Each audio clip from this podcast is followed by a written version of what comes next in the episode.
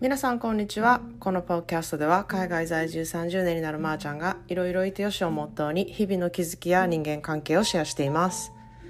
はい皆さんいかがお過ごしでしょうか？えっ、ー、と昨日はアメリカはね独立記念日でお友達のね家に行ってバーベキューをしたりとかあのワイン飲んだりとかカクテル飲んだりとかあとはねいろいろなんかおつまみを食べたりとかプールに入ったりしてね楽しい時間を過ごしましたで最後はこうあの恒例のね花火をして締めで終わるっていう感じなんですけれどもここからねあの車で5分ぐらいのとこに住んでる友達なんであのなんかこう遠いところに行かなくてもいいしこう近場でなんかちゃちゃっと会ってあのまた帰ってくるっていうすごい気軽にねなんかこう過ごせるお友達宅だったのであのめちゃくちゃリラックスしていい時間を過ごしました。で私もね Self-care Sunday っていうことでポッドキャストもお休みしてもう一日本当に写真とかビデオを撮る以外はもう携帯も見ずにね過ごしたんですね。で一緒にいた家族もこう一切携帯とかを触らない人だったのであのみんなねいろんな話で盛り上がったりとかなんかこうすごくいい時間を過ごせたんですね。でまあ一緒にいてる時間携帯を見るっていうことが悪いことじゃないんですけどあの昨日はなんかそういううん、なんかみんなでオフの日でみんなでこう集まって過ごすっていうことがやっぱり、うん、コロナで全然できてなかったからなんか今のこの時間をエンジョイしようっていうなんかそういう空気感がすごくあってねその空気感が私はなんかすごく嬉しいなって思ったんですね。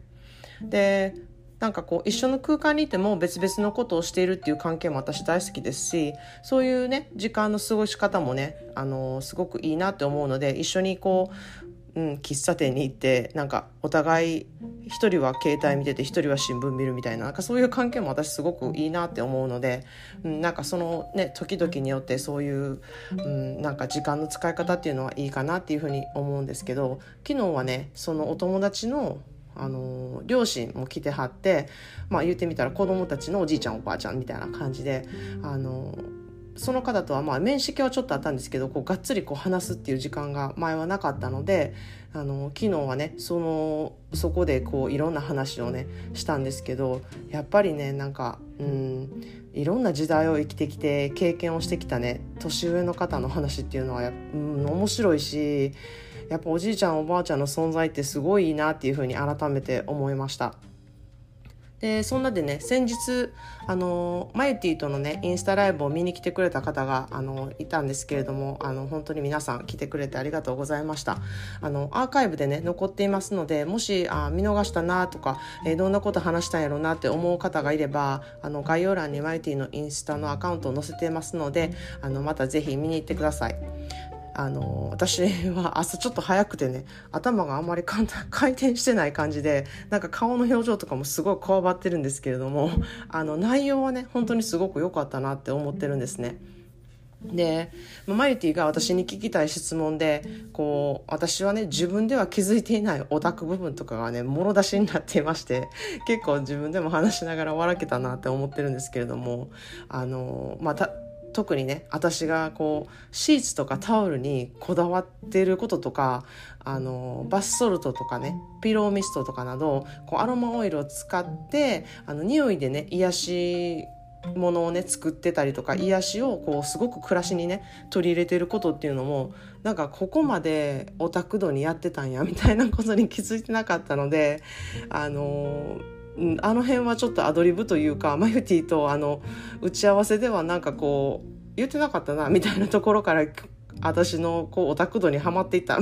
ていうなんかそういうね、あのー、話になったのでちょっとなんか楽しかったなっていうふうに思っています。なんかやっぱりこう自分でやってることってなかなか気づいてなくってこうやってね聞いていただいたりとか自分のやってる当たり前のことをねアウトプットするとわ自分ってこんなにこだわってたんやとかこんなとこあったんやみたいな気づきになってねうんすごくあの楽しかったです。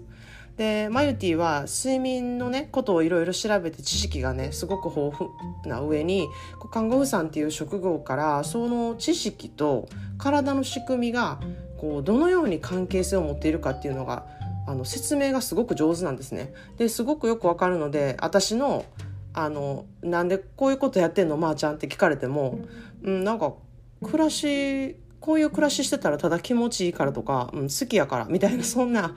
なんかアバウトな答えなんですね私の場合は感覚的にやってるので。でもあのマユティと話してるとねちゃんとこういう理由があって体にはいいとか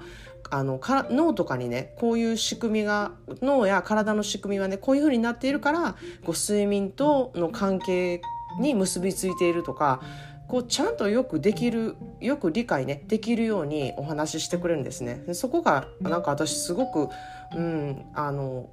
確実感があってあなるほどって思うことがすごく多いのであの大好きなんですね。で、まあ、彼女はその上あの看護婦さんっていう職業もあるのでサービスのあのそういうね中で睡眠以外のことでもね聞けるなっていうふうにすごく思ってるのでそこも大きな利点だなって思ってます。でやっぱり人それぞれ体がねやっぱり違うので人のその人の体質に合った睡眠プログラムとかねあのそういうのを提供しているサービスをね彼女はやっているので本当に睡眠のね質を本気で上げたい人はちょっとマイティのサービスをチェックしてみたいあのいただいたらいいなっていうふうに思ってます。でそんなでね睡眠の質を良くするようにしてるっていうことを話してからうん、私は自分でそれをすることで暮らしの質も上げてるんだなってことにも気づいたんですね。でまあ普段から結構インテリアとか目に入ってるものとかに結構こだわってる方なので、うん、前からベッドルームはこんなにしたいなとかバスルームはこんなにしたいなみたいなことを思ってあの描いていたことがこう今見渡すとね、うん、できてるなっていうふうに気づいたんですね。まあ、それは本当に少しずつやっていったことなんですけれども、うん、特にこうやっぱり毎日暮らしていく上で次はこんな風にしたいなとかじゃあ次はまずこっからかなとかそういうことをやっぱり考えているからちょっとずつあの質が上がっていくんですね。でまあ例えばあのベッドリネンで言うと夏と冬でベッドリネンの質を変えるとかそしたらねその季節ごとにすごくあの快適に過ごせたりとか、うん、毎日のことは特に質を上げたいって思うことからこう毎日使うものに目を向けるとか、うん、そんなことをしてきたなっていうふうに自分で思います。でベッドリネンね一つにしても人それぞれね好きな感じっていうのがやっぱ違うんですよね。あの重たい掛け布団がね好きな人もいますし軽い布団の方が疲れないからいいっていう人もいますしなんかタオルケット1枚の方が落ち着くっていう方もいればこうタオルケット1つでもコットン生地とか、うん、ガーゼ生地とか、うん、リネンだったりとかなんかそういう質もねあのこういうのが肌に当たってる方が気持ちいいっていうのも人それぞれやっぱ違うと思うんですね。なので自分は何が好きかとか何が心地いいかとかいうことをね考えるきっかけをまず、まあ、ベッド理念から始めるっていうことによって他のことでも、うん、自分はこっちの方が好きなのかなとかこっちの方が居心地いいなっていう考えるこう機会にどんどんなっていくっていうふうに思うんですね。で、まあ今思えば、こうアメリカ文化にはベッドメイキングとかベッドリネンとか枕にこだわるみたいな文化がすごいあるなっていうふうに思うんですね。どこかのね、家に泊まりに行くって言ったらみんな子供もね、枕だけは自分のものを持っていくとかそういうやっぱり文化があるんですよね。うん、なのでこう自分の居心地のいい枕はこれだからこれを持っていくっていうそういうのがちっちゃい頃からあるなっていうふうにあの今今は本当に気づきました。で、まあ、高級ホテルとかではねあのシーツがどこのコットンの糸がどれぐらいの数でこの数字でできているものを使っていますっていうそういうのをねマーケティングにしてる表示とかが必ずありますしこう個人に合わせて選べるようにいろんなタイプの枕が置いてあったりとかタオルとかバスローブもすごく気持ちのいいここのものを使っていますとかいうことをちゃんと表示して、うん、それをこう売りに出してるっていうところが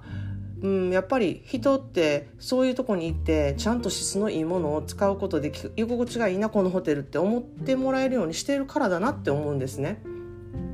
でもこういった贅沢をね高級ホテルに来る時だけだけじゃなくってえこんこれを自分の家でできたら毎日高級感あふれてめっちゃいいやんって私思ったんですねその方がこうコスパもいいですし自分にとっての贅沢ができるなっていうふうに私はすごく思ったんですねその時に。これが本当にこれこそがあの本当のねセルフケアだなってめっちゃ私あ強く思ってますこう誰のためでもなく見栄とかでもなく自分のね心への贅沢っていうことですね。でまあ自分がね大満足して得れる質の高い暮らしこそがこう自分のねあの肯定感を上げたりとか気持ちのいい生活をしたりとか、まあ、そういうことをすることで他人のことも考えるこう余白が作れるんですね。なのでこう自分のことばっかりに贅沢するあのそれがセルフケアですとか言っちゃうとこう罪悪感を持って、うん、持ってしまう人も絶対多いと思うんですね。自分にばっかりそんなことやって、うん、人のためのこと何もしてないみたいな風に思う方も必ずいられると思うんですけれども結局自分の心を満足にすることで人のためになる行動とか人のためになる思考ができるんですよ。それでそれなので結果他人のためになってるんですね。なんかそこに本当に気づいてほしいなっていうふうに思うんですね。自分自分って思っている感じのセルフケアだと思いがちなんですけれども結果人のためになっています。であのまあ、ベッドリネンとかねタオルとかこうお金をかけて高級品を買いましょうっていうことを私は全くお勧めしているわけではないんですね。まず自分が好きなものは何か、まあ、タオルでもあの日本の景品でもらう薄っぺらいタオルがあの好きな人もいると思うんですよ。まあ、それ私なんですけどね。私もこんななんか高級ホテルのあのタオルとかいいですよねとか言ってるんですけど、あの、あの景品でもらう薄っぺらいタオルをあの毎年あの日本に帰るとお母さんにちょっと置いててって言って それを持って帰ったりとかしてるんですね。あれはあのアメリカにはない貴重アイテムなんであの薄さとか乾きやすさとか私結構好きなんですね。なので、まあ、パッて日本から帰ってきたスーツケースの中には高級感ゼロなああいう薄っぺらい景品のあのタオルがいっぱい入ってるんですけれども、まあ、そこもなんかこううん、お金をかけることだけじゃなくってこう自分には何が気持ちいいのか自分は何が好きなのかっていうのを考えてこう生活の質をね上げていくっていうことがもうまさにセルフケアの一歩だと私は思っています。まあ、そんなで今日の一言 English は Expect nothing appreciate everything. Expect nothing appreciate everything. これは期待しないこと。その代わり全てのことに感謝することっていう意味なんですね。まあ、この一言本当によく考えて実行していただきたいなって言葉だと思ってるんですね。すっごいパワフルな言葉で私は常にこう胸に置いている言葉なんですね。やっぱり期待するってことは自分でこう嫌な気持ちをね育てる環境を作ってるなっていうふうに思うんですね。すごく自然にやってしまいがちなんですよ。やんなこんなんやってくれたらいいのにとかこんなことをあのやってもらえると思ってたとか。でもそういう期待をなるべくせずオープンでいることでそれがね何であってもこう受け入れるっていうことをすると全てのことに感謝できるなっていうふうに思うんですね。